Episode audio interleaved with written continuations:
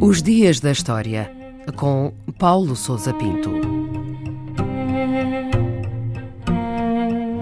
5 de dezembro de 1484, o dia em que foi emitida a bula papal Sumis Desiderantes contra a feitiçaria.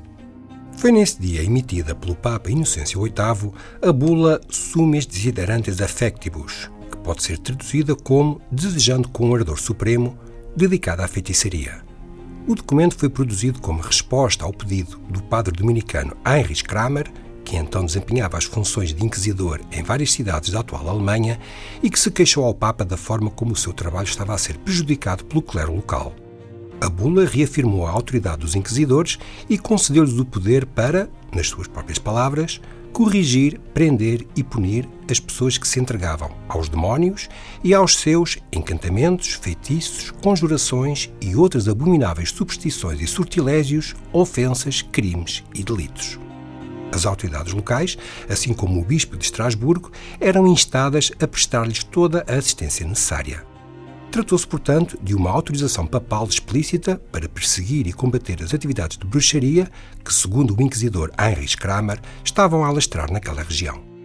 E quais eram os motivos dessa preocupação com o alastrar da bruxaria?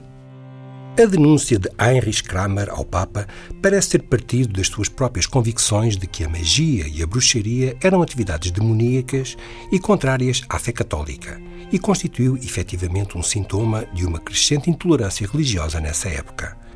Ao contrário da ideia corrente, a difusão do cristianismo pela Europa, ao longo da Idade Média, nem sempre colidiu com as práticas de magia herdadas do paganismo que estavam enraizadas na cultura popular. A sua acomodação e adaptação à fé cristã foi a regra seguida ao longo de vários séculos. Aceitava-se a existência de pessoas dotadas de poderes sobrenaturais, sobretudo mulheres, que eram normalmente olhadas com desconfiança, mas a sua perseguição dependia do mal ou bem que daí resultasse. A Inquisição foi um instrumento político criado para combater as seitas heréticas e não para perseguir práticas pagãs que não constituíam qualquer ameaça à unidade religiosa da Europa Católica.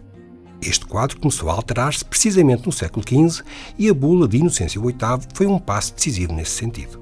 Que efeitos teve então essa bula Sumis Desiderantes?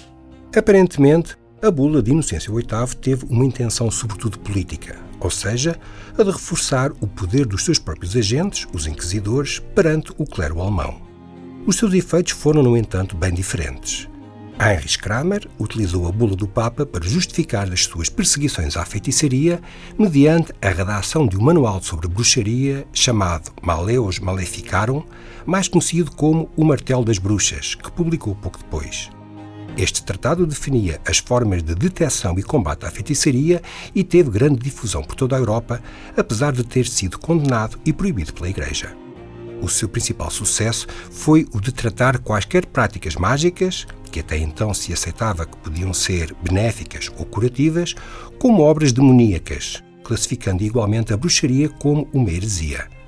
Considera-se, portanto, que contribuiu decisivamente para o enorme aumento de julgamentos e de perseguições às práticas de feitiçaria que se verificou nos séculos XVI e XVII, tanto na Europa Católica como nos países protestantes.